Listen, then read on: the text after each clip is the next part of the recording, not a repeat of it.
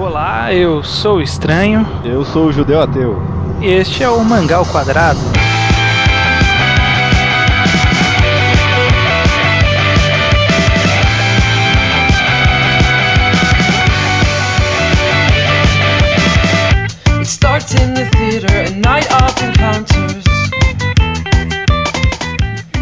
Judeu, estamos aqui hoje para fazer um- mais uma discussão clássica dos nossos versos, que não necessariamente são versos, né?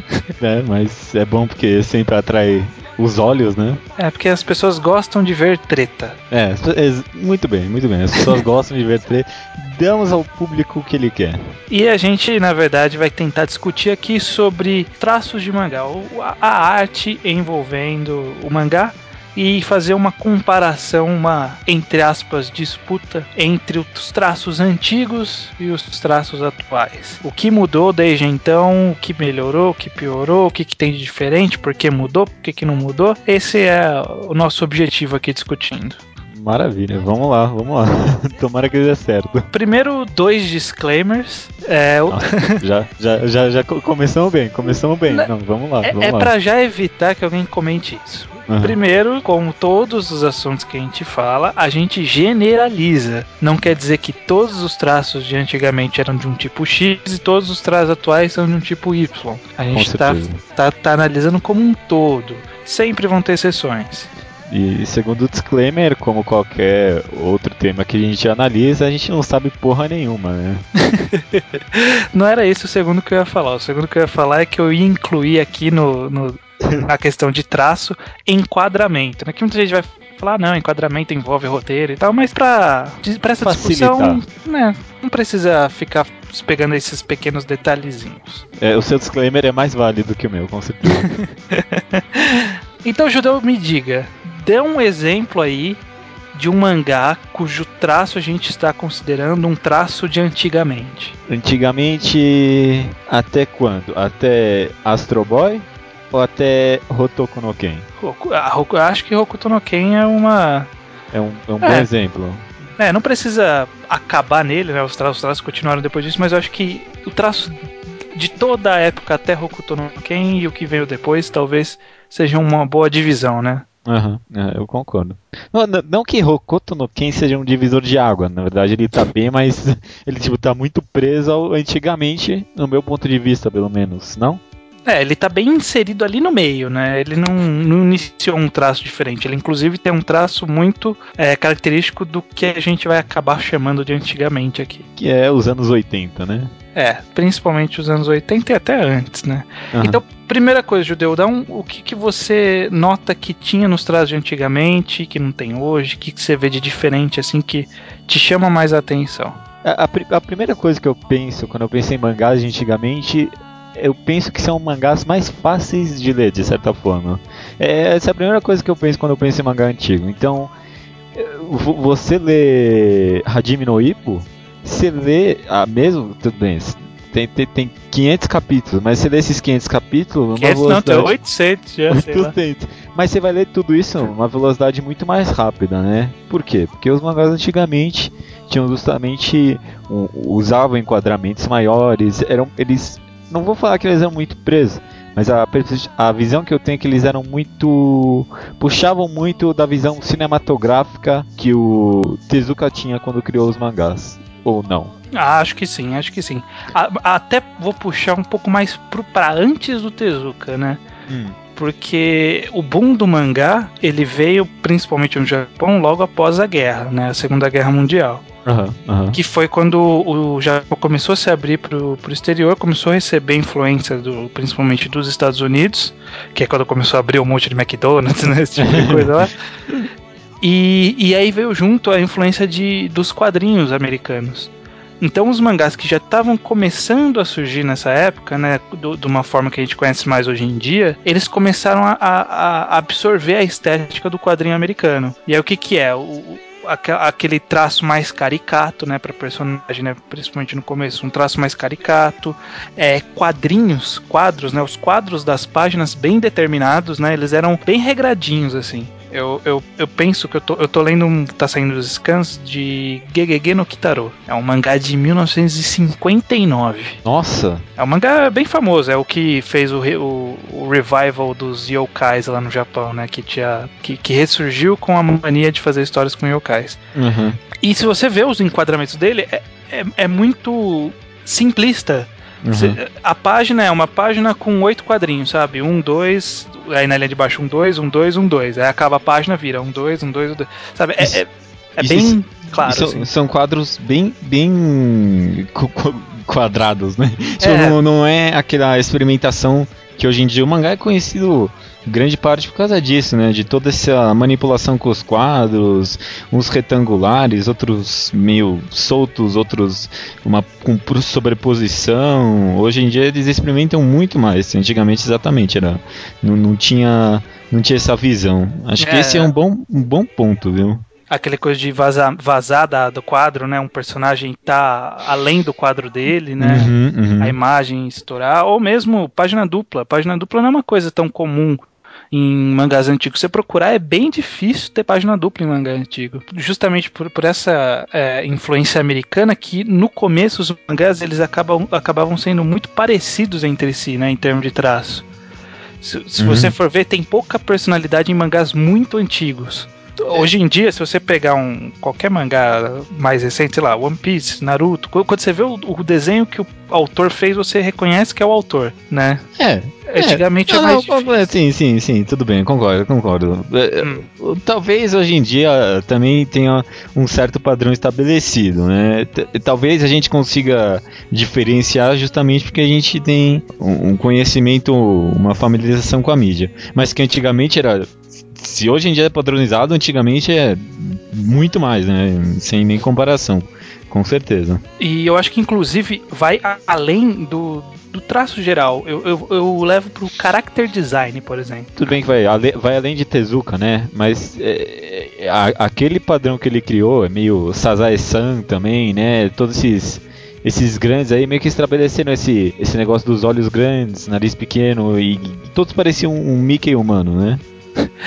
Isso, isso na época do Tezuka. Mais pra frente ainda, sei lá, anos 80, todos os traços mudaram, ficaram aqueles traços mais masculinos, pelo menos no caso de Shonen, sei nem, ficaram traços mais masculinos, mas eles eram muito parecidos entre si também, né? Se você pegar, é, sei lá, Gogol 13, Hokuto no Ken, é, Sakikage Tokojuku, tudo isso eles têm mais ou menos a mesma ideia de, de character design, assim, né? Uhum. Principalmente os, os personagens principais, né? Todos, todos sempre parecem os mesmos. E, e é uma coisa que eu tava vendo que, é- que eu achei muito interessante é que nesse começo de, dos man- do mundo dos mangás, né, do, desde que surgiu até, sei lá, os anos 80, por aí, as histórias, se você for parar pra ver mesmo, não tinham muitos elementos é, fantásticos que a gente conhece hoje, sabe? Tipo, poderes que são, são extremamente visuais, os poderes, sabe? Uhum, E- Eles eram coisas bem mais simples, né? Tipo, era um monte de soco, era um raio de energia. Sei lá, Cavaleiro do Zodíaco, todos os golpes eram iguais, sabe? é, não sei por, por, por que disso. Você você levantou um bom ponto que eu. Eu não parei pra pensar nisso, de hoje em dia ser um pouco mais fantasioso. Então, tem, uma. Mas eu li, né? Não sei se está certa essa afirmação, né? Mas dizem que é porque logo após a guerra, é o que as pessoas queriam mesmo eram histórias para descontrair, não com superpoderes, sabe? As pessoas queriam um cotidiano feliz, sabe? Então por isso que tinha muita, muito slice of life, tinha muito mangá de esporte. Que, que ficou bastante famoso. Se você for ver o que a gente mais lembra daquela época, no é, comecinho dos anos 80, a gente lembra mais de mangás famosos de esporte, por exemplo. Tipo, Ashita no Joe e Kyojin no Roshi. Então acho que Entendi. as pessoas elas estavam mais é, menos voltadas pra fantasia. Acabou virando com o tempo, né? É, já, já algo, algo talvez até menos violento, de certa forma, não sei. Então, e aí a gente chega no Tezuka que você falou, né? Que o Tezuka, o Tezuka e o Shinomura, eu acho que até mais o Shinomura do que o Tezuka. Eu tô talvez seja um sacrilégio aqui. Shinomura é o autor de do sim, sim. Kamen 009, Rider. Cyborg 009, esse monte de coisa. E, e o Shinomura ele tinha uma carga uma, uma carga de filmes muito grande. Eu, eu não fui atrás da informação, mas eu lembro que uma vez lá num Tocast, o Henrique, que participa lá com a gente, ele, ele citou que o Ishinomori via, sei lá, mais de 200, 300 filmes no ano, sabe? Tipo, ele via muito filme, ele era muito fanático por filme. Então, eu acho que ele deve ter até mais uma pegada mais de, de trazer esses enquadramentos cinematográficos, né? Aquelas páginas que parecem storyboards de filme, Uhum, uhum. sabe? De pegar ângulos diferentes, de dar close, de dar zoom, da, de, de fazer uma visão panorâmica.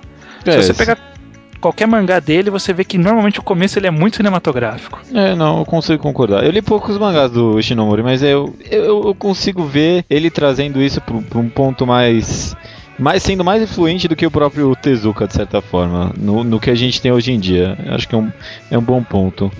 Mas é, nessa época do Tezuka e do Shinomori ainda, eu, eu ainda vejo eles muito apegados a, a quadros, quadrados, sabe? Uhum. As, me- as mesmas coisas que a gente tinha antigamente ainda tem. Porque, sei lá, eu tava lendo Adolf do Tezuka e é, é um monte de quadradão, sabe? Tipo, ele trabalha melhor com quadros, não é mais aquela coisa. Aquela coisa, oito quadrinhos fixos por página. É uma coisa mais, tipo, tem um quadro mais largo, um quadro mais mais alto, sabe? Tem umas coisas diferentes assim, mas é ainda assim é muito pego a quadrados. É, o mangá que eu li do Tezuka, ele era, era um, um dos mais recentes dele. Ele já trabalhava com um quadro bem melhor, né? Talvez seja ele puxando influências de hoje em dia pra ele mesmo, né? Era um estilo bem mais Gekiga, né? Sabe uma coisa que teve um, um ponto de virada interessante no, eh, que, que influenciou bastante traço? Hum, Qualidade da impressora. De- Hum. Explico. hum, me interessei, me interessei. Continue, continue. As impressoras mais antigas, aquelas impressoras mais analógicas, se você não podia fazer um traço fino, um risco fino, porque ela podia, o risco podia não aparecer na impressão. Entendi. E por causa disso, e, e inclusive fazer muitos detalhes. Às vezes você fazia muitos detalhes e virava um borrão na impressão. Olha só. Então, se você. Olha um exemplo fácil de você identificar, eu- todo mundo vai entender esse exemplo. Você já viu o Cebolinha de antigamente? Sim, sim. Aquele cabelo de Cebolinha, ele, Ah, era, ele era muito ah. grosso. Ah, e antigamente eram vários fiozinhos, aliás, né? Não eram só É. aqueles cinco. Vai ver, tem até um pouco disso. Olha, que interessante. É, por, por quê? Porque se o cara fizesse os fiozinhos, né?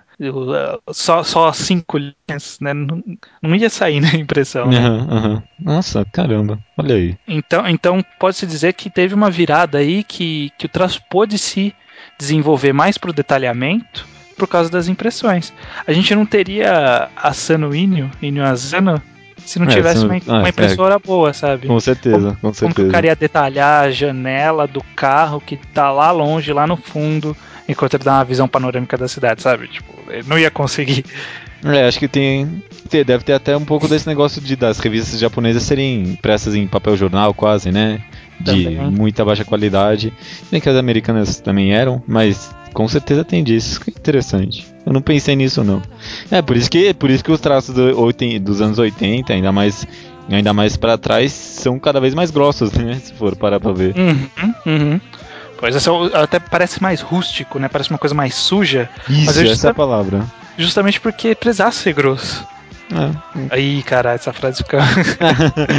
Não, com certeza. Mas agora vamos falar de hoje, Judeu. Me fala sobre os traços de hoje. O que, que você vê de, de diferença gritante para traços de antigamente? E- e- É engraçado, né? Porque acho que hoje em dia, de certa forma, tem mais um fator social e, e de abrangência do público influenciando o traço do que algo mais técnico que antigamente, né? Então, o, o, o que influencia o traço hoje em dia? O que o público quer. Então, se Hum. o público quer moe e, e- e garotinhas bonitinhas e aqueles personagens típicos que, que dá pra ver na cara que é tsundere, esse tipo de coisa, é, é isso que você vai ter no mercado, né?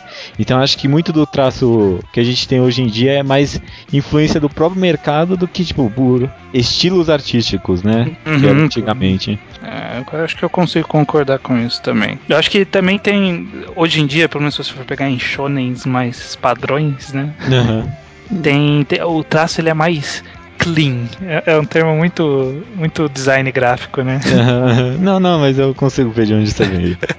é muito mais clean. Se você for para pegar, é uma, é uma página limpa, sabe? Os personagens, os character designs são limpos, não tem muita poluição, né? É, se bem que eu pensei em One Piece aqui, tudo isso cai por água abaixo, né?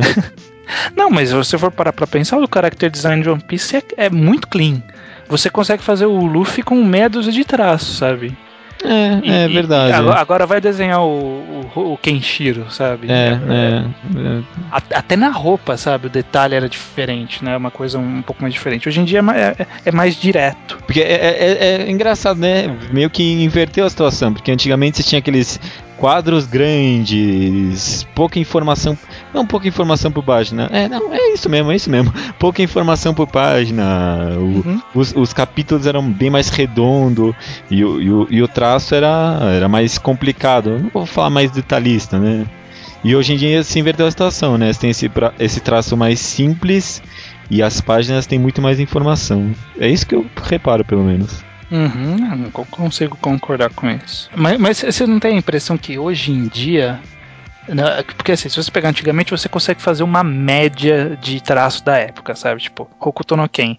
Ele é uma média da, do traço que era no comum daquela época. Hoje em dia tem tanta coisa diferente saindo, porque o mercado evoluiu tanto e proporcionou tantas obras alternativas e coisas diferenciadas, que é, é difícil fazer uma média, né? Uhum, não, eu concordo, eu concordo. Meu, antigamente, eh, você analisar, ah, por exemplo, só a, a própria Shonen Jump. Antigamente você pegava na época de, sei lá, é, Samurai X. Você pegava Samurai X, o traço representava tudo que tinha ali. Então, sei lá, acho que Yu Hakusho, é, qualquer merda que estivesse lançando. Até o começo era... de Slandunk, por exemplo. Ah, é, começo de Slandunk, com certeza. Mas hoje em dia mesmo, sei lá, se pegar Naruto, Naruto Bleach, Toriko, One Piece, eles, eles têm um quê de parecido, mas se você pegar qualquer um dos três ali, eles não, não se parecem tanto, né? Cada um tem o, um quê autoral bem maior. Uhum, eu tenho essa impressão. É, você sabe o que eu acho que talvez seja? Hum. Eu não sei, né? Não sei. Eu tô. Agora, agora é uma teoria minha. Porque se você pegar filmes, filmes antigos, você vê que a forma de se fazer filmes, como as pessoas não sabiam ainda como fazer filmes, né? Eles uhum. faziam de uma forma meio que parecida entre si, né? Uhum, sabe? Uhum. E, e, conforme a mídia evoluiu, o que a gente viu experimentações, formas de filmar diferente. Hoje em dia tem mil e um jeitos de se fazer um filme, sabe? Eu acho que talvez o mangá tenha passado por esse processo, sabe? No, no começo ainda ele era bem cru, ele era até meio sem personalidade por causa do traço americano. E conforme ele foi criando uma personalidade, né? Foi, foi direcionando para como vai ser a mídia agora, saindo, saindo das referências tão cinematográficas, sabe? Tipo, é, a, a, referência cinematográfica regradinha, sabe? Tipo, uhum. eles começaram a tomar mais liberdade, esse negócio de quadro para fora, personagens saindo para fora do quadro. Acho que conforme eles foram saindo do padrão antigo e, e entrando no que seria o mangá eh, atual, eu, eu, sinto que aí houve esse, esse processo de abertura, né? De, de expandir o range de atuação. Não sei, eu, eu tenho essa impressão. Eu, eu consigo concordar nisso se você focar mais no, no Seinen que veio do Gekiga. Porque hum. Shonen eu consigo estabelecer. Tô generalizando, vai. Shonen. A gente já é, avisou que já é generalizar. Shonen cê, cê consegue, eu consigo imaginar para mim uma, uma linha do tempo clara de evolução de traço de porque tá assim hoje em dia. Agora sem nem é, aí sim eu consigo ver desde o que surgiu o Gekiga que aí a, lá sim era o traço era muito parecido, né, entre os Gekigas. É, era tudo experimental, mas tinha um caráter parecido, né? Uhum. E acho que ali das experimentações que surgiram para lá, de lá até o Seinen de hoje em dia, aí abrangiu de forma de, de inacreditável. Tanto que você pegar dois Senens aí para ler, dificilmente o traço vai ser parecido. Eu acho que, acho que eu entendi. Quer dizer que o, o Shonen ele é mais um, uma linha reta de evolução e o, o, o Seinen foi uma pirâmide, né? Saiu de um uhum. ponto e virou um monte. Sim, porque aí, porque aí sim passou por muito mais experimentação. Eu, eu não consigo ver muita experimentação, tipo, em Shonen, por exemplo. Tipo, é, o que era popular era o que uhum. vendia e aí foi seguindo. Eu consigo ver essa, tipo, essa, essa comparação com o cinema no que tange ao, ao, ao Gekigai, ao que ele tá hoje em dia, né? É, con- consigo concordar, consigo concordar porque o shonen ele acaba sendo bem comum entre si, né? É, eu, tinha, porque eu, até fiquei meio inseguro de falar que Naruto, Bleach, One Piece eh, não é tão parecido, porque eu acho que é bem parecido se for parar pra pensar. É, analisando friamente é bem parecido. É, é porque eu acho que a gente tá tão. É é aquilo, aquilo que eu já, eu já cheguei até a comentar. Acho que a gente tá tão acostumado com a mídia que a gente começa a falar, não, não, não é igual. Mas acho que se for analisar friamente é bem parecido, sim. É, se você for pegar, que nem que teve aqueles especiais que autores desenham pra outros autores. Um ou outro a gente conseguiu olhar e falar, ah, isso aqui é autor X. Tem uns, uns lá no meio que você olha e fala assim, cara, quem que é esse cara aqui? Você vê um autor qualquer, sabe? Sei lá, do Naruto eu não percebi que era do Naruto. É, tanto que toda a série nova que sai na Jump, todas parecem. Quase todas parecem as mesmas, né? Tipo. Se, se parecem entre si, né? é, é, Hungry Joker e, e esse, e essa da policial, por exemplo, que saiu recentemente, dois juntos.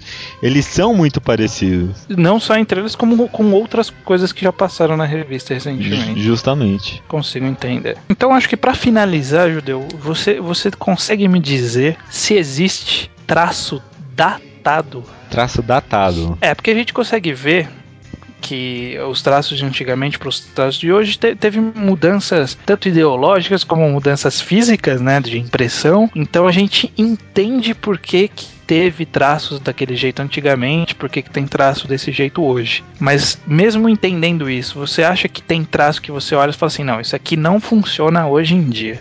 Não, não, com certeza tem. Com certeza tem. O primeiro mangá do Tezuka que eu li foi Metrópolis. Hum, Já, já leu Metrópolis? já. Cara, é horrível. É horrível.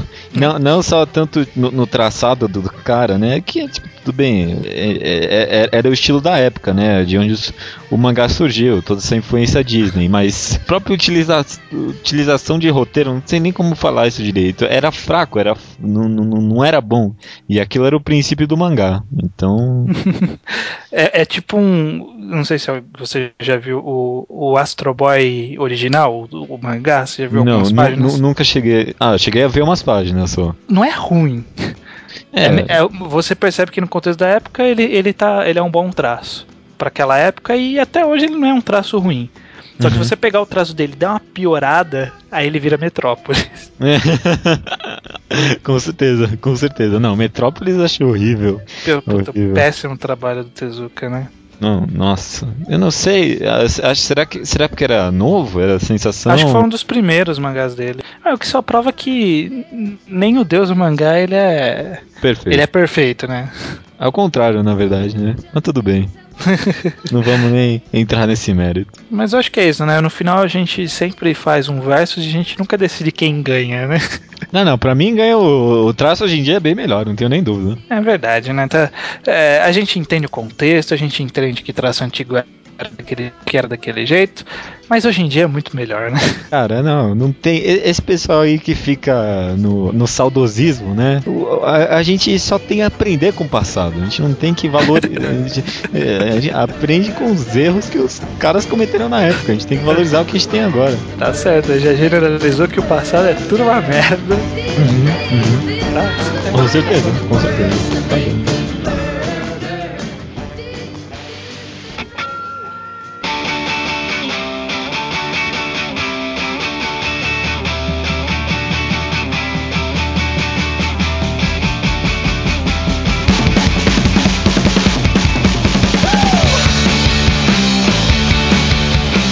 Leitura de e-mails, episódio número 19 sobre Et, que a gente teve a participação de Fábio Urso do VideoQuest. Legal, legal, legal. Foi um bom programa. Foi um bom programa, mas antes de tudo, vamos pros recadinhos. Vamos, vamos. Primeiro eu queria fazer uma propaganda, Judeu, que Uhum. eu, eu acho digno. Eu vou, vamos colocar o link no post, porque o, o nosso companheiro, o Max Andrade, o Piripaf, é Piripaf? eu, eu sempre leio piripap também, não sei se tá certo. É, se não for, perdoe. Ele fez um. Ele está fazendo um catarse, não, crowdfunding que é aqueles, aquelas paradas que você doa, entre aspas, um dinheiro pro cara conseguir fazer um projeto, né? Aham. E aí ele, ele é um artista de mangá e ele fez um, ele tem um mangá em publicação online que chama Tools Challenge e ele tá fazendo um, um catarse, né, que é o nome do site, para fazer o, o crowdfunding, né, levantar a grana para poder publicar no Brasil o primeiro volume.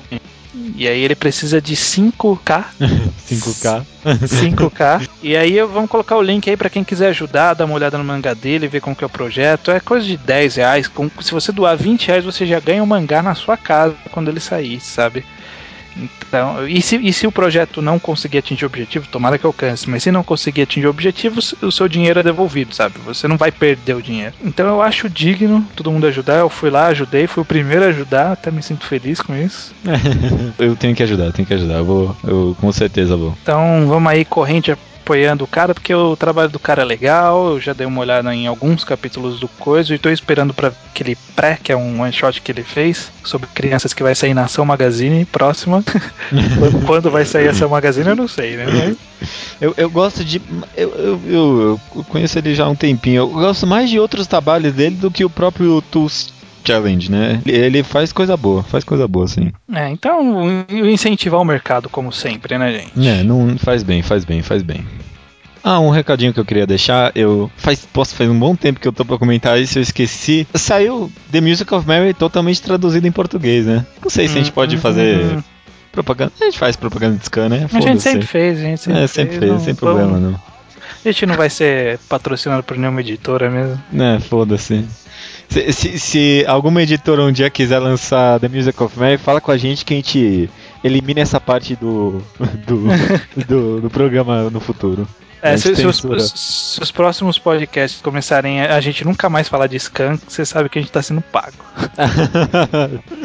Mas o Food Scans lá, os amigos lá, eu traduzo do Redouro pra eles, terminaram de traduzir The Music of Mary, eu acompanhei a tradução, tá muito boa e a edição também. E- nossa, cara, a edição tá, tipo, melhor do que muita editora aí que lança mangá, então. Então não tem mais desculpa pra não vir pro nosso podcast número 5 com The Music of Mary, né? Justamente, vão lá, leiam em português e votam e voltem pra escutar o podcast número 5, por favor. Beleza, mais um, mais um recadinho. O Leonardo Souza, nosso companheiro de longa data, ele perguntou, né? Porque agora Turico vai sair pela Panini. Ele perguntou se ele. que estava acompanhando, procurando ler os scans para poder chegar junto com, conosco e ouvir os nossos comentários. Ele perguntou se ele para de fazer isso para comprar a edição ou se ele continua lendo o scan. Como o que, que você acha, Judeu? Ah, O debate é então é apoiar o mercado ou apoiar o podcast, é isso? É. e agora, Judeu? É, Eu acho que você pode eh, ler o scan e comprar mesmo assim. Eu não vejo debate, conflito nenhum aí. Fazendo uma média sempre. Mas na dúvida pode acompanhar o scan, que o nosso podcast é legal. Então, direto para os comentários e e-mails. Primeiro, ler um comentário aqui do Ju Monge no Mangatologia. Ele comentou lá que a gente falou sobre a, a censura, né? De, do, do, do- o judeu comentou, não, porque os tentáculos são para desviar da censura. E aí o, o, o, o urso comentou que na verdade já existia antes da censura. Aí o Monge comentou aqui, ó, isso que o judeu falou da censura alternar, é, alterar como o pornô do Japão é feito é a mais pura verdade. O próprio Toshio Maeda, considerado mestre do hentai com tentáculos, mestre do hentai com tentáculos, olha o Olha título, do cara, É, é, não, continua, continua. disse que começou a desenhar tentáculos porque pênis seriam censurados, mas tentáculos não. E é engraçado que, que teve um, um movimento de muitas pessoas comentarem sobre etes bem utilizados, né? É, é, é, é, é. É. o Saka lá no Mangatologia colocou um, um- um exemplo de Sayonara, Sayonara Zetsubo Sensei, que fala que o autor ele constrói toda a cena como se fosse um eti, né? Como se fosse mostrar alguma coisa das meninas. E aí, quando vai mostrar, em cima do- dos peitos, da bunda das personagens, aparece o rosto do, do ajudante do, do autor, sabe? Não, essa. Essa dá- com a cara dele, assim, olha, é, é hilário. Procurem lá no post, no comentário, tem lá o link pra vocês darem uma É olhada. uma boa, é uma boa. Mas, pô, tá criticando o et, né? Ele não tá utilizando o et. É, tá- aí, tá aí que não dá pra saber, é, é aquele eterno problema, né? Até onde é crítica, até onde é ele tá se aproveitando daquilo, sabe? É, tá certo, tá certo. De Nen, também numa mancadologia, comenta de Nanatu Kaoru, que é um mangá sobre sadomasoquismo. Eu, eu, eu já cheguei nesse mangá, mas eu acho ruim. Eu acho ruim, eu acho ruim. Não, não, Você acha ruim como mangá ou acha ruim como et? como os dois. Não, como Eti eu acho que deve satisfazer muito bem pra quem gosta desse tipo de fetiche, esse tipo de, de, de. Não sei o que é aquilo direito, mas eu não achei muito interessante não. Bom, mas fica aí o que sugeriram. E aí teve uma pequena discussão se GTO era um bom exemplo ou não. Comentaram lá no Mangas Underground, depois vocês dão uma olhada lá como, como se deu essa, essa pequena discussãozinha aí. Mas você acha que é estranho? Uh, Alguém sugeriu que GTO era bom, o Daniel Alves sugeriu lá no Mangas Underground. A House, que eu descobri ser o Maurício Xavier, não sabia. Ah, olha só. rebateu falando que o mangá é bom com ou sem o et. Né? E, e aí eu acho que, que talvez o termo melhor para se usar é é bom apesar do et. Que existe muita coisa que é assim, né? Tipo, é bom apesar de ter et. Nossa, caramba. A gente escrachando o Eti até nos comentários do e-mail, né? Não, não, não, não, muita trégua, não. Não, há quem goste, né? Há quem goste e ficou ofendido com a nossa postura. É, que, que foi o próprio exemplo do primeiro aqui, e-mail do senhor Will Cave, amigo também de longa data já. Ele falou que não gostou do, do, do programa, foi o pior mangá ao quadrado que ele já escutou na vida. Não Na tem vida. muitos, né? Não, ó, 20 já? já, já. Verdade, né? Pô, a gente tá ficando velho, hein, judeu? Cara, tá foda. É, ele comenta aqui: a maneira como vocês abordaram o tema, sem nem ao menos definir ao certo do que se trata, acabou deixando a coisa toda muito confusa. Este não está necessariamente relacionado com fanservice. Uma coisa é uma coisa e outra coisa é outra coisa. Fanservice é qualquer elemento posto na história para agradar o espectador. É, só, só um comentário que eu acho que eu não, não acabei não deixando claro, né? Mas, mas, tipo, isso eu sabia. Tanto que eu falei que o et é, é- gente- pode ser chamado de um fanservice. Só que eu acho que, que talvez pela forma que eu falei ficou parecendo que et é fanservice. Mas não, o fanservice é qualquer coisa que seja feito pra agradar um fã, sabe? Independente né? de ser putaria, de ser qualquer coisa. Pode ser é, uma piada manjada, sabe? Personagens recorrentes, o Hitsugaya. Isso são tudo fanservice. justo, justo, justo. É, um tema tão amplo como esse, com diversos fatores culturais e mercadológicos envolvidos, tinha tanta coisa legal você que vocês poderiam ter batido, mas pra mim ficou a impressão de que não sabiam direito o que estavam falando, talvez por não ter muito conhecimento do gênero mesmo, sei lá. Pois é, eu eu eu, eu, eu vou ser sincero aqui, eu eu não dou o, o cu quadrado pro, pro, pro Eti, cara. É, talvez tenha sido de fato um problema. O, o próprio Rubio, o Rubio Palusa comentou lá no Twitter que ele reclamou que foi um tema perdido, que tinha coisa interessante pra comentar, a gente comentou superficialmente e acabou se perdendo um tema. Cê- tipo, cê acha eu, que a eu- gente- eu posso colocar um disclaimer no e-mail também? É.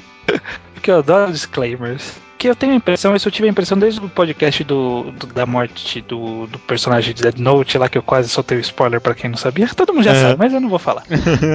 é, que, que as pessoas, algumas comentaram que ah, a gente podia ter abordado outros temas relativos a Dead Note melhores do que esse. Sabe, tipo, nenhum mangá ao quadrado que a gente faz, ele é um definitivo sobre aquele tema. Às vezes a gente não aborda alguma, alguma questão, alguma, algum, alguma característica, porque a gente tá querendo justamente guardar esse cartucho pra usar depois, sabe? Uhum, Porque dá pra abordar uma parte só do tema e fazer uma conversa legal. Eu achei a conversa divertida, um monte de Não. gente elogiou também. Não, foi muito. Não, foi. Eu, eu achei que justamente foi uma conversa mais descontraída. Foi um, um mangá ao quadrado mais descontraído, talvez, de certa forma. A gente riu demais no programa.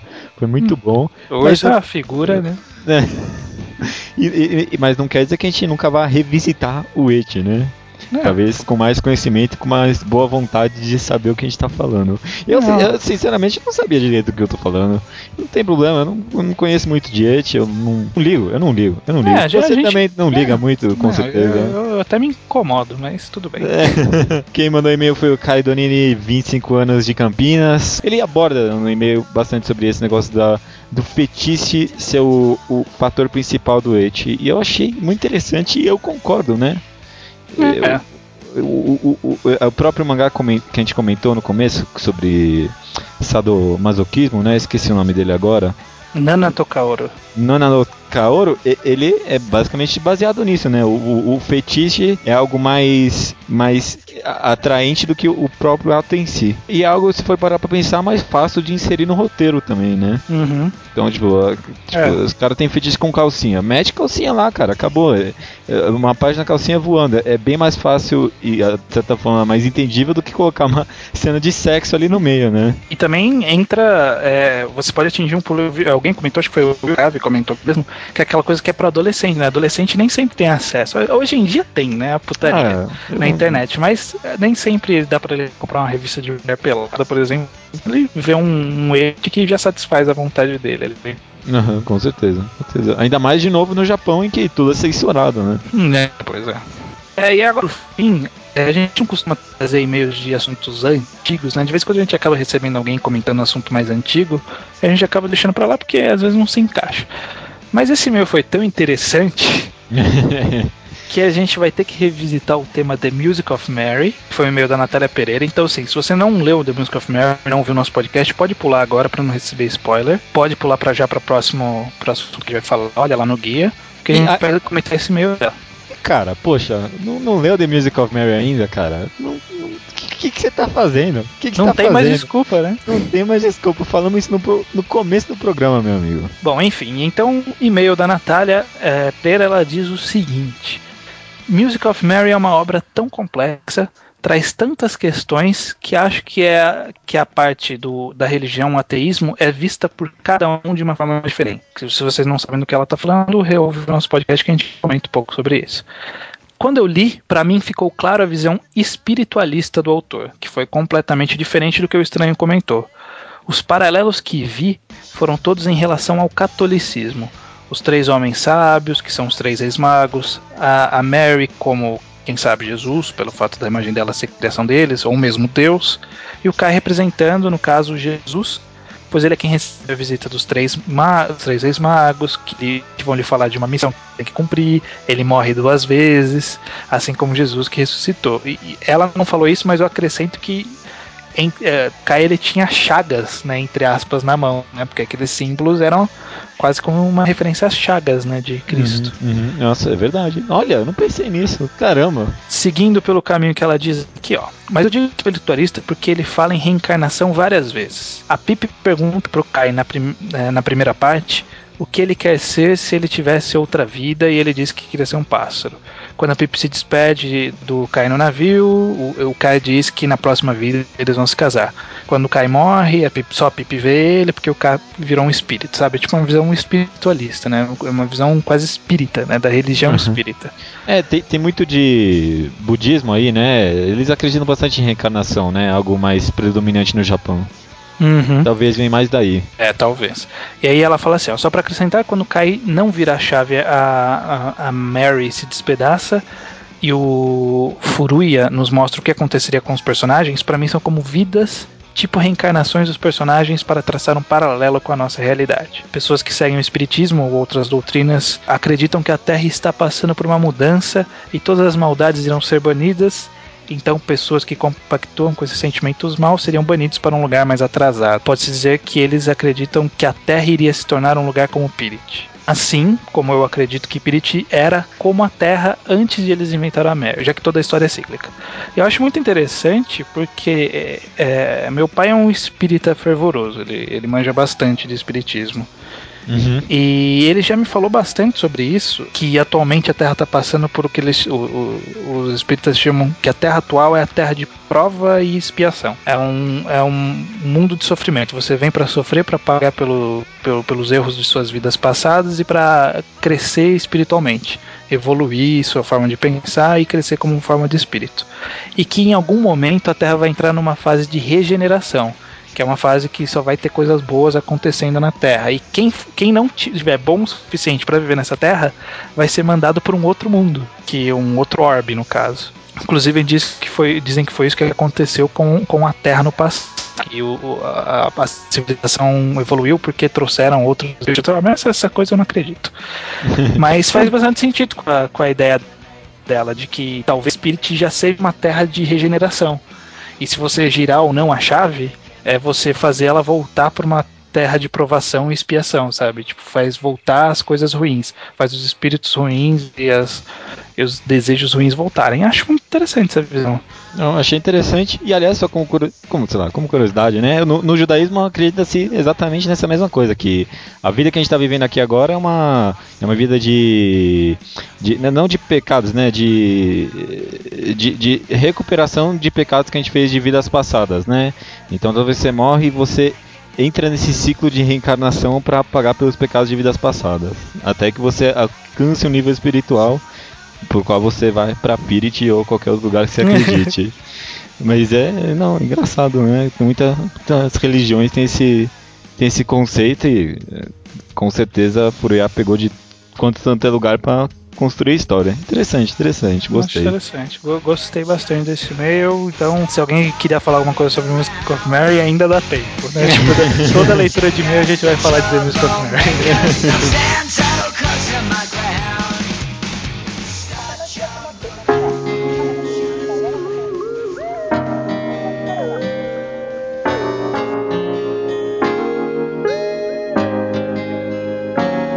Piece 689, A Ilha que Não Parece Existir. Bonito o título desse capítulo. Uhum. Eu, às vezes eu passo sem ler o título, eu não sei por que eu faço isso. é, o título diz muito sobre o capítulo, talvez. É. Às vezes eu não quero levar spoiler, né? Que nem tinha em Dragon Ball. Goku morre, né? É, tipo, tipo isso. É, obrigado, obrigado. Já, já avisou já, cuzão. Bom, nesse capítulo teve um desenvolvimento do Brown Bird tentando. Ele percebendo que o Caesar é um cuzão e tentando se rebelar contra ele. E aí chega o Luffy e o Caesar explica para ele o que, que é aquele fruto que o que o Mononosuke comeu, que é um fruto chamado Smiley, que é um como se fosse um fruto é, fake, né? Um, Uhum. É um Zoan, do tipo Zoan, então faz a pessoa que come virar um animal, é artificial, e eles estão fazendo produção em massa e distribuindo para várias pessoas. E tem... Disse que já tem um puto exército de pessoas que comeram Zoan. É, todos eles provavelmente embaixo da bandeira de um dos Yonkous. Não falou qual. E aí termina com o Luffy, e aí o Caesar fala: Você vai querer arranjar uma briga com tanta gente grande, né? Com os Yokos, com o Dom Flamingo e tal. Aí o Luffy vai lá e fala: Eu sem, eles, eles sempre estiveram atrás de mim, esses caras aí. É. Dá um socão nele. Dá um socão que nem.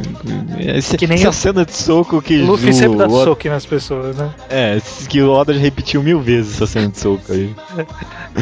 Nesse mesmo ângulo, nessa mesma posição, na mesma bochecha, usando o mesmo braço.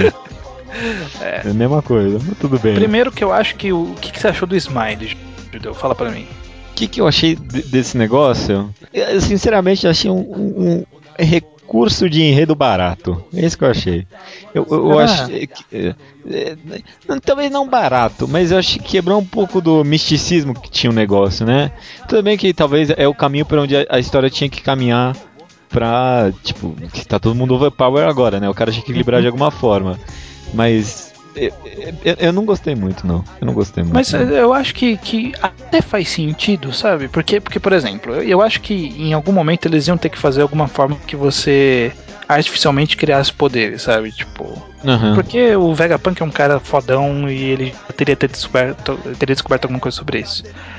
E talvez é, o Zoan seja o, o tipo mais fácil de se manipular, porque porque é só você inserir uma característica animal na pessoa, sabe? E, e talvez, talvez, seja só uma evolução da ideia do Humble Ball, por exemplo, do, do Chopper, sabe? Tipo, o Chopper já, já há muito tempo conseguia manipular o Zoan de uma forma diferente. Então quer dizer que o Zoan pode ser manipulável. Então nada é. impede o Zoan de ser extraível e multiplicável, sabe? É, é, tudo bem. Engoliu uma explicação? É, não, não. Tá bom, vai. Amenizou um pouco, amenizou um pouco. Tudo bem, vai. Você tem razão aí. De- desde o começo ele já tinha uma certa manipulação do Zoan. Tudo bem, justifica. Você teve, você teve uma explicação melhor que o próprio Oda, provavelmente. Talvez ele use a minha explicação no futuro, né? é, e também é ótimo porque é fácil criar character design, né? Só meter um cara com um cara de animal lá e acabou, né? Tá feito, né? Que mais teve nesse capítulo? Teve, nossa, teve muita enrolação com o Barba Marrom, né? Uhum. E enrolação, né? Porque eu eu não entendi pra que teve aquilo. Acho que foi um. Eu, eu fico pensando, eu tava tentando analisar sobre a ótica que o Oda já gastou vários capítulos explicando as crianças e agora tá gastando um. gastou meio capítulo explicando sobre o Barba Marrom. Eu acho que é pra, pra ele evitar alguém um dia chegar pra ele e falar assim: olha, você não explicou o que aconteceu com tal pessoa nessa parte, sabe? É. Então, tipo, ele, ele fecha todas as pontinhas soltas que ele acha, sabe? Fala assim, não, as crianças é por causa disso e foram pra lá. O Barba Marrom foi por causa disso e foi pra cá. Agora vamos pro enredo principal. Você acha que tipo, é- é, criou esse monte de personagem aí, criou esse contexto e agora tá tentando juntar tudo, é isso? é, só tá tentando justificar e falar assim, ó, aconteceu isso aqui com eles, agora vamos pro que interessa, sabe? Aham, É, tudo bem, tudo bem. Tipo, se, se arrependeu que criou essa merda aí, agora tá, voltou atrás, né? É, você, isso é você que tá dizendo. É, mais alguma coisa? Acho que a pessoa foi bem simples, né? Foi bem direto. Aham, é. É, não, não mudou de núcleo nem nada, né? Né? Foi um, um grande um, um grande núcleo em volta do Caesar. É, mas não foi muito bom, não. Eu não gostei muito desse capítulo. Não, tem, não dá uma sensação One Piece pra mim, sabe? Ah, eu gostei da, da ideia Smile e Smile. Smile ou Smile? Smile. Smile, né? Pare, É. Parece o nome de um pedreiro mal, mal nomeado, sabe? O? Ismail. Ah, Ismael. Nossa, tá ótimo, ótimo, ótimo. Já encerra, encerra, encerra, tá ótimo. Ismael, puta que pariu.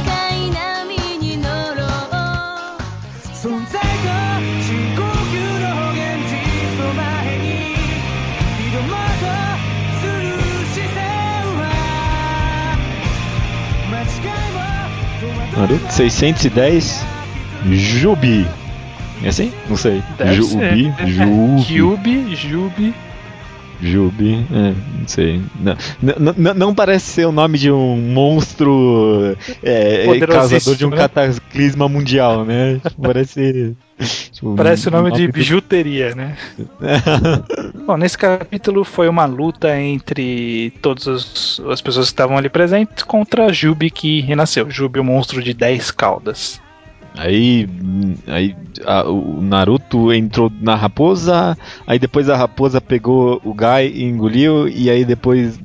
Aí, aí depois não deu pra entender mais nada. Aí depois eles jogaram. ah, aí eles fizeram todo mundo entrar dentro do olho do Kakashi e aí jogou o Kakashi em cima do bicho. Todo mundo saiu do olho do Kakashi. Saiu um monstro de oito caudas, saiu de dentro do olho do Kakashi. Não, Isso é- que, é- isso que ele não conseguia malemar levar uma kunai. Não, esse eu achei. o- Nossa, puta que pariu. Esse eu achei o melhor. Tá, Não, que, eu- eu não tá que no capítulo passado explicou que a Kyubi deu é, chácara pra ele, mas tipo, Mas, só porra. isso virou, aí tipo, virou ilimitado. Não, não, porque se o cara tá com tanto chakra, faz alguma coisa melhor Por também. que, né? que ele não jogou o monstro dentro da dimensão, sabe? puta que pariu, né? Por que não? Por que não, né? É, por que não? Por que não? É, nossa, é verdade, não tem explicação, não tem. E eu não entendi direito o que aconteceu. Ele, ele- o monstro atacou eles, aí eles sacrificaram uma cauda, é isso? Eu não, aí, eu não entendi o sacrifício da cauda, não entendi. É, aí, aí- aí ele engoliu a cauda no olho, aí depois ele cuspiu o monstro inteiro no olho. Eu não, eu não entendi nada. dessa- É, é, ele absorveu o. Eu reli, eu reli muito, mas não entendi o que aconteceu direito. Olha aí, traço do, de hoje em dia pra você. Nossa, é, bom, é, po- pode ser que seja um daqueles casos que o Kishimoto explica a, a- a super estratégia no capítulo seguinte, mas pelo que eu entendi, ele queria que a gente entendesse o que aconteceu ali no meio, viu? Acho que no final o que importa é que saiu o, o, o Bi e o, e o monstro de outro cara do olho e vai atacar o monstro de cima. É. E obviamente não vai ganhar, porque tá na cara que um coadjuvante não vai derrotar o monstro final. É, é- é sempre assim, quando tem é, é, esse conceito de monstro final, sempre tem o primeiro plano é, mega milaborante que falha, e aí depois surge o Deus Ex Machina pra vencer.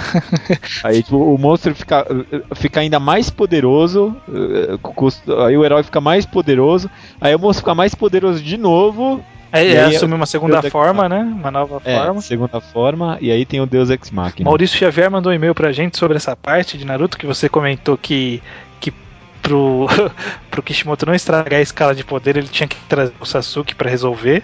Ele ficou bravão, né? Ele falou Como assim, porra é essa que eu li? Ele fala assim, ó, fazer o Sasuke, ou Sasuke, eu vou falar Sasuke, tá? Não pegue no meu pé.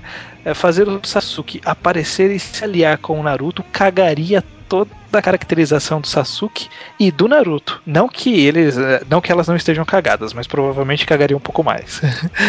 e cagaria em cima de tudo que significa o Shippuden. E, por que não, o mangá. O que, que É, você aí- acha disso, Judeu? Ele, É, ele direcionou pra parte que você falou.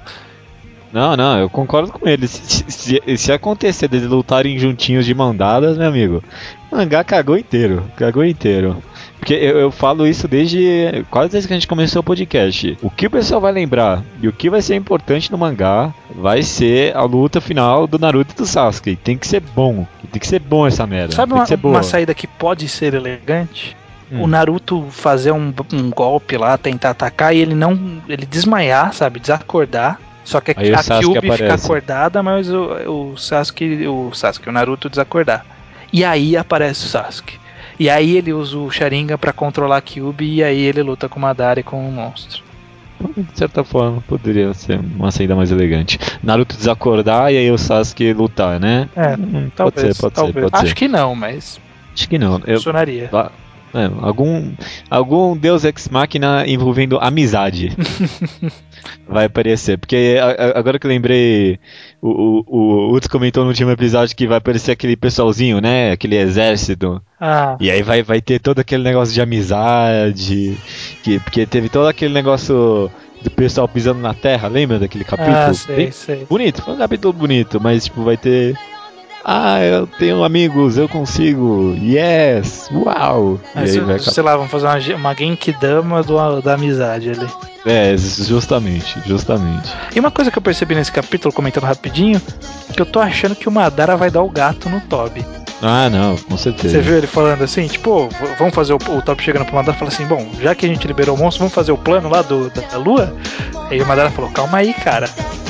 Vamos, vamos, Calma aí. vamos terminar aqui primeiro.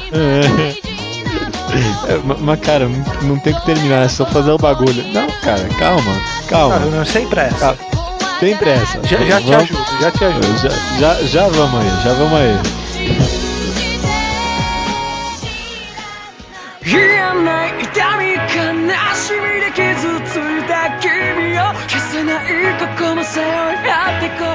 癒ない痛み悲しみで傷ついた君を消せない過去も背負い合ってこう生きることを投げ出さないで É, hum, pela musiquinha que está tocando, acho que alguns concluíram já que não vamos falar de Torico essa semana. Já tinha avisado que a gente não ia falar de Torico. A gente Não, não vai falar HQ a de gente- Torico porque não tem Torico, né? Porque se tivesse É, a gente falaria. É, porque é muito melhor que a alternativa que sobrou pra gente, que é Bleach, capítulo 517. Qual o nome? Eu não sei. Starway to Heaven. Ah, é verdade, né? É, po- pontos para Cubo, pontos para Cubo. Com- Começou, começou eh, eh, na vantagem, começou na vantagem, começou bem, começou bem.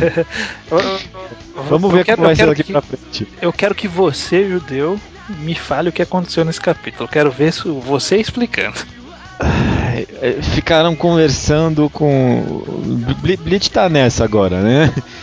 É, não tem mais cara foda pra trazer, então eles, o, o, o, o Cubo resolveu usar a desculpa de que tinha um pessoal que era muito mais foda que não podia aparecer porque não fazia parte da responsabilidade dele. Ah, não, mas ele, ele já tinha plantado essa semente. Vou defender o Cubo aqui. Eu vou, fazer, eu vou, eu vou ser o advogado do diabo hoje. Diga, diga. Ele falou já isso no passado. Ele já tinha falado que existia a divisão 1, inclu- a divisão 0. Inclusive, e Esquadrão 0, não lembro qual que é o nome. Inclusive, era um, era um dos das, entre aspas, pontas soltas que os fãs reclamavam que não podia acabar no Aizen por causa disso, sabe? Ah, por causa do Esquadrão Zero. Ele já tinha É. comentado exatamente isso, que existia Esquadrão Zero. É, ele tinha falado que. Ele falou justamente que o Shinji, né? Apareceu aquela gordinha lá pra falar com o Shinji. Que o Shinji é aquele de cabelinho tigelinha. Sim, sim, sim. E, e ele tinha falado que a, tre- a mulher que treinou ele tinha ido pra esse esquadrão, sabe? Então, tipo, ele já tinha Entendi. plantado essa ideia. Ah, tudo bem então. Tá. Mais um ponto. 2x0 cubo. 2x0 cubo. É. Parabéns. Vai, beleza, manda bala. Continua com a sinopse aí. Aí eles conversaram e aí? Eles conversaram. E aí conversaram mais um pouco. Teve esse, esse meio que nostalgia que o leitor não fazia parte, porque não dava pra entender ninguém lá, né? Acabaram de traduzir os personagens. E aí teve essa conversa entre os personagens, eles justificaram, né? Foi praticamente um capítulo de justificativa por porquê todo mundo morreu e o Esquadrão Zero ficou parado, né? Uhum. Porque não é responsabilidade deles, basicamente é isso. Dava pra explicar isso em uma página, mas teve que fazer em um capítulo. E aí terminou. Primeiro falou que vai levar os feridos É. pro, pro lugar lá do, do rei, lá o Palácio Real. É porque aquela velhoca lá não consegue curar todo mundo, né? Apare- Aparentemente ela é incapaz. é, não, teve toda uma construção em cima dela de, tipo, ah, você não é capaz. Mas, tipo, antes ela era mó curadeira do caceta, não- eu não entendi isso Mó direito. dó, né? Tipo, ela era mais fudidona e ela não fez porra É. nenhuma, né? Não, antes no mangá de uns. Tipo, Porque eh, eh, eu lembro que na Soul Society, todo inimigo que o Ichigo passava, você achava que ele morreu, né? Porque vinha um puta corte no, do caralho eh, no, no- no torso. Não, filha da puta morreu. Mas a mulher sempre conseguia ressuscitar todo mundo, né? Pois é, ela, ela mais todo mundo. E aí no final vai levar todos esses feridos, que todos esses feridos são, na verdade, o Byakuya, a Rukia, Denji e o Ichigo. É, aí o Ichigo, hum, ele falou, eu não tô ferido, mas eu não tô ferido. Ah, não, mas a gente vai levar você por causa de outro motivo. E aí ficou no ar qual seria esse motivo. Hum. E aparentemente no final aparece alguém do Ecomundo, é isso? Eu não entendi. É, alguém que está no Ecomundo falando com ele por um áudio. Provavelmente o Urahara. É, provavelmente, faria mais sentido. É, Aí, é, aí foi- minha pergunta é: primeiro, e o Zaraki? ele tava tão fudido quanto os outros. É verdade, né? Pô, onde é que ele. Tinha, tinha muita gente que tava pra morrer feio, né? Nesse, nesse capítulo, nesse, É, é. nessa sequência. Vamos levar só esses três aqui. Sabe, tipo, verdade. deixa os outros aí, esses daqui são mais importantes. Porque eu. Principalmente o Zaraki, eles- né? Que parecia, É? parecia ser o mais importante, né? Tipo, que ele não tem bancar, então não tem problema. Ele é fodão sem. É, é justamente uma peça importante ali no meio, né? Foi meio que abandonada. Uma coisa que eu acho digna de nota é que eu, eu já achei a Soifong foda, mas Uhum. nesse capítulo ela foi, foi tão, tão humilhada, né? Tipo, de- desde que ela usou a Bankai dela, ela só foi humilhada, né? Ela só fez o papel da menina cabeça dura, ela só apanhou, sabe? Tipo, eu tô com muita dó da Soifong. É, eu gosto dela também, mas aí. É verdade, né? Desde que apareceu aquela bancai sem graça dela, né? Coitada. Pô, eu achei interessante o conceito da Bankai. Era sem graça porque não tinha poder legal. É, é. E, e a gente gosta de Bleach? É. Porque a gente gosta de ver poder legal. Na verdade, eu não gostei da- muito da Bankai dela porque muda muito da, da, da Shikai pra Bankai, sabe? Tipo, muda o conceito. Um é um negócio assassinato sorrateiro e o outro é uma bazuca, sabe? Não, justamente o que representa a personagem. né? Pois é. Que eu, eu lembro aquele. Aquele cara cego lá, o, o poder dele é deixar todos, todo mundo cego, né? Uhum. Ninguém escuta nem nada. O, o, o cara da raposa é, é- é um gigante. Com, tipo, as bancárias acabam meio que combinando, né? E não foi muito assim com a Soifon, coitado. Coitado mesmo. Mas então eu te pergunto, ô judeu, o que você acha do Ichigo ser filho de uma Quincy? Porque foi isso Eu- que deu a entender nos últimos capítulos, né? Porque É, ele então, despertou então. o poder, aí se você relembrar, teve uma vez que o Aizen falou, ah, você é um filho de um Shinigami com uma, e aí cortou, mas, sabe, só pelo poder É. que o Ichigo manifestou, provavelmente ia falar que era de uma Quincy. É, na discussão eh, do capítulo de One Piece, eu comentei que um, um certo caráter lá era recurso de enredo barato. Hum, Eu, eu gostaria de voltar a minha palavra para não ficar um negócio tão discrepante, né? Porque isso sim, meu amigo, que é recurso de enredo barato, né? Do nada. Bom, é, tudo bem que sempre tinha esse mistério, né? Em cima de quem era a mãe dele. uhum. Mas assim, se a mãe dele era uma. Quincy, Como é que ela morreu para aquele. pra aquele boss tinha, né? Tipo, ela tinha, É, tinha que estar aquele- muito, muito, é, sabe? Tipo, ah, tropeçou, caiu na, caiu na flecha, sabe? Não tem como, sabe? Não, ele vai explicar isso ainda, eu tenho certeza.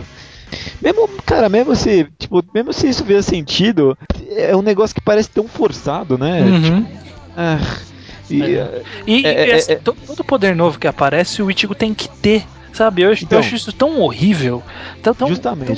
tão, tão é, forçado, a palavra é forçado. Porque, tipo, é, não, porque apareceu não sei o que, ah, é, Shinigami, beleza, ele é Shinigami. Ah, não, mas existem bancais, beleza, ele aprende bancai. Ah, não, mas existem os Vizards, não, beleza, ele, apre- ele é Vizard. Ah, não, mas. os é, mas aí surgiu. controlam as almas das coisas. Ah, ele também é Fullbring. Ah, não, mas aí tem os Quincy's voltaram. Ah, não, ele também é Quincy. Tipo, porra, Tudo. mano. Cara, chega, chega. É verdade, toda hora constrói esse negócio de que ele é o único especial ali no meio que junta tudo, né? Uhum. E agora sabe uma outra coisa que vai acontecer? Personagens que apareceram agora do, qua- do Esquadrão Zero vão, vão vestir de pompas, vão derrotar personagens inúteis e vão morrer pros personagens. Vão morrer ou serem derrotados pelos personagens que são realmente de fato vilões. Porque foi assim que aconteceu com os capitães, quando, quando teve Soul Society, sabe? Tipo, apareceu, não, os capitães são fodas. Aí eles foram todos derrotados por uns bostinhas. Que, que foi o, o Shed. o Shadow ganhou do, Nossa, o Shed, Ganhou né? do Mayuri. De quem que ele ganhou mesmo? Não, o, o Quincy ganhou do Mayuri. O Shed ganhou, não ganhou, o Shed apanhou. Ó, O Quincy ganhou do Mayuri. E aí depois apareceram os Vizards. Os Vizards não ganharam uma luta, cara.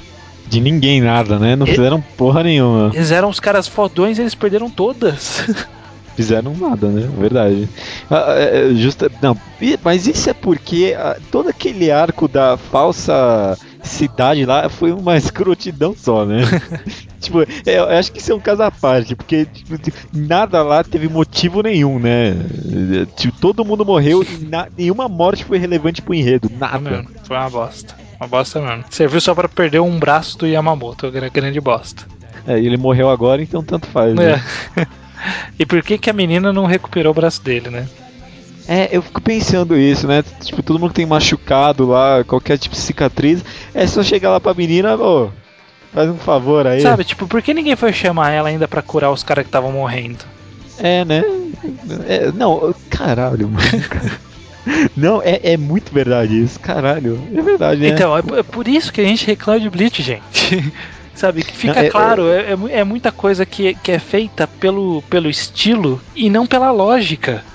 É, não, não é nem furo de roteiro que eu tô falando, porque te- tem, tem muito furo de roteiro. É, é- é consistência de roteiro, sabe? Uhum. Tipo, mo- motivações, esse tipo de coisa. É, todo personagem secundário é inútil. Toda vez. Uhum, toda é. vez. Pois é. E aí esse negócio de surgir uma nova bancai que vai que ele vai fazer aí, eu não quero nem ver isso aí. Né? E sabe o que eu também não quero ver são os comentários que vão fazer depois. disso. É. É, não, eu quero ver, eu quero ver. Vou ver, vou masturbar pra eles. Que nem o Cubo faz com as É, críticas. justamente, justamente.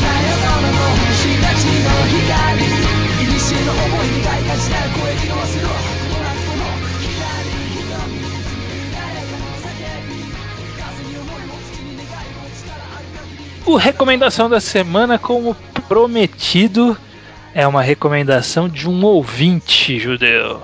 Ouvinte, ouvinte, foi mesmo, né? Caramba. Deu, deu, deu certo, viu? Eu, eu tava. Eu, eu, eu tava com o cu na mão. Eu tinha medo de que ninguém ia mandar, a gente ia ficar com essa cara de bosta aqui. É, falou, Mas- é, não, não rolou, então vou recomendar Naruto, porque não tinha preparado nada. Mas não mandaram e a gente até teve que escolher. É, mandaram no plural, né? Justamente. Mais de uma pessoa mandou. Já, já, já tem fila, já tem fila, então no programa de, pro, no, de número 25.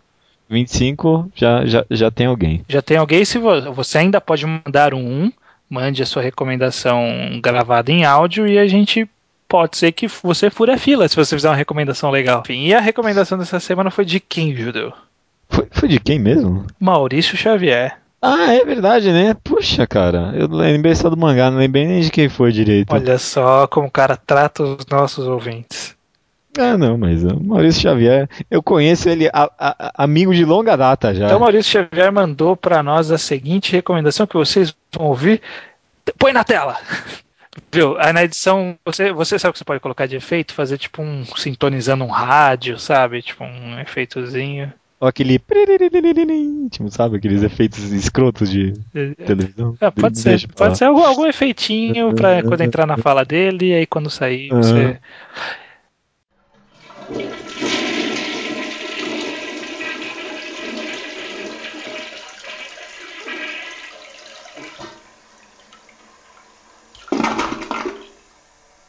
Olá, judeu ateu, olá estranho, olá público ouvinte do Mangá ao Quadrado. Eu sou Maurício Xavier, de vez em quando eu respondo por house pela internet afora e eu tenho uma recomendação pra galera. Minha recomendação se chama Planets. Planets se passa na década de 2070, em um nível assim razoável da exploração espacial dos seres humanos. A gente está começando a estabelecer colônias na Lua, fazer viagens para Júpiter, coisas do tipo. Só que o foco do mangá é na tripulação da Toy Box, que é uma nave que coleta lixo espacial. É um mangá sobre garis no espaço. Eu tô recomendando Planetes por dois motivos. Primeiro é o seguinte, eu tava dando uma passada pelos títulos que já foram recomendados pelo programa, pelo Mangá ao Quadrado. E vocês já passaram por títulos sobre guerra, que nem Quem Pé Descalço e Hiroshima, Cidade da Calmaria. É, por Battle Shonen, que nem Keikashi e Crimson. Horror, né, com Uzumaki e tal. Psicológico curtinho, teve muitos. Só que eu tava sentindo falta de um sci-fi. Até teve Hotel, que é sensacional. Hotel é excelente. Mas não é tão focado assim no sci-fi, quem leu deve reconhecer. Então, pra balancear um pouquinho esses gêneros, eu tô recomendando Planets, que é um hard sci-fi. Pra quem não sabe, hard sci-fi é uma corrente da ficção científica que se baseia em realismo. Não tem sabre de luz, Stargate, essa caceta toda. É um negócio cientificamente realista, meio pé no chão mesmo. É uma experiência bem válida para testar esse tipo de coisa, ver como é que funciona uma obra cientificamente pé no chão, que afinal não é uma coisa que se vê todo dia. Eu não reconheço tantos exemplos assim, em mangá ou no geral mesmo. O outro motivo, o principal motivo, é que Planets é absolutamente maravilhoso. É uma obra do meu, meu mangaka favorito, Makoto Yukimura, que é mais conhecido por Vinland Saga, que é o meu mangá favorito. E Planets é simplesmente excelente em todos os aspectos. Ele tem um elenco de personagens de altíssimo nível. É muito raro você ver um personagem relevante em Planets. Assim, um personagem que não parece humano, não parece válido, não tem lugar na obra. Quase todo mundo é muito bem desenvolvido, principalmente a tripulação da Toy Box. São quatro personagens mais ou menos. E o Hashimaki, que é o personagem principal, caralho, é simplesmente fantástico o desenvolvimento dele durante a obra. É muito bom mesmo, é um dos melhores exemplos que eu conheço de desenvolvimento de personagem durante obra, obras curtas. Não tem como discutir muito sem dar spoilers, mas é muito variado em temas e é muito bom em todos os temas que ele trata. É um mangá futurista e tal, mas também é muito atual nesses temas, ele é bem universal. E Planets também é uma arte sequencial simplesmente excelente. Tem muitos momentos que o mangá usa pouquíssimas palavras para falar o que quer falar, mas ele sempre tem uma imagem muito simbólica, uma frase bem impactante. Uma, é, Planetes é uma obra pensada para a história em quadrinhos, porque enfim, mangá é história em quadrinhos para quem não sabe.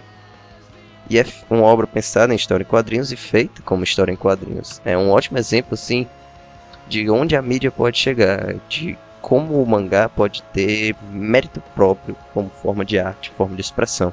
E fazendo um pouco de publicidade aqui, se você se interessou por Planetes, é, leia, obviamente, primeira coisa é isso. E uma dica para quando você acabar de ler a obra, eu e os amigos meus temos um blog chamado All Fiction e eu analisei Planetes com spoilers lá. Se você lê o mangá, gostar do mangá e se interessar por uma análise com spoilers, você pode dar uma passada lá que é um post interessante. O endereço é o www.allfiction01.wordpress.com. E é isso aí, pessoal. Leiam Planetes. Um abraço pros ouvintes, pro estranho, pro judeu. Até mais.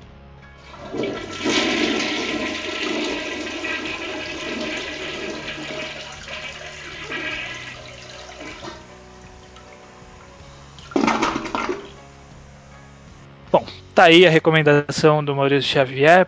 Planetes. Judeu, o É. que você tem a dizer sobre a recomendação do Maurício Xavier? Re recomendo, viu? Porque eu gosto bastante de Planetes.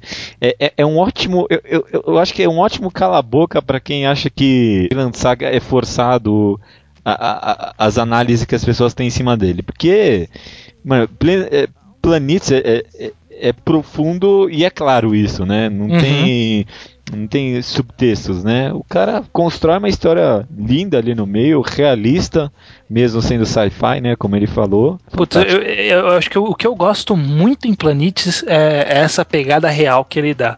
Tanto para os personagens como para o mundo, né? É um mundo bastante crível. Você consegue aceitar que realmente as coisas são daquele jeito, sabe? É, e daqui a alguns anos vai ser assim, tipo, É. eu, consigo, eu consigo envisionar isso.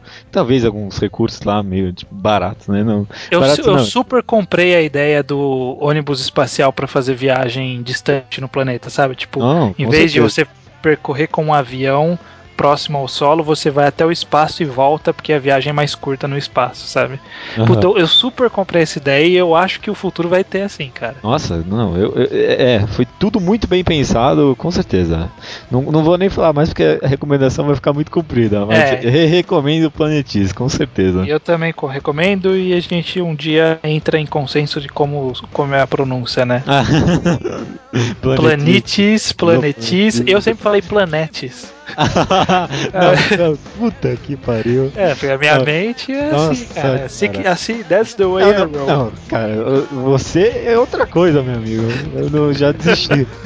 Planetes, é sério? Eu sempre falei, cara. Nossa. A minha mente é assim. Pariu. Puta que pariu. Ah, tudo bem. Mas é bem. isso, né? Depois dessa, só consigo dizer até semana que vem. Até semana que vem e mandem suas recomendações.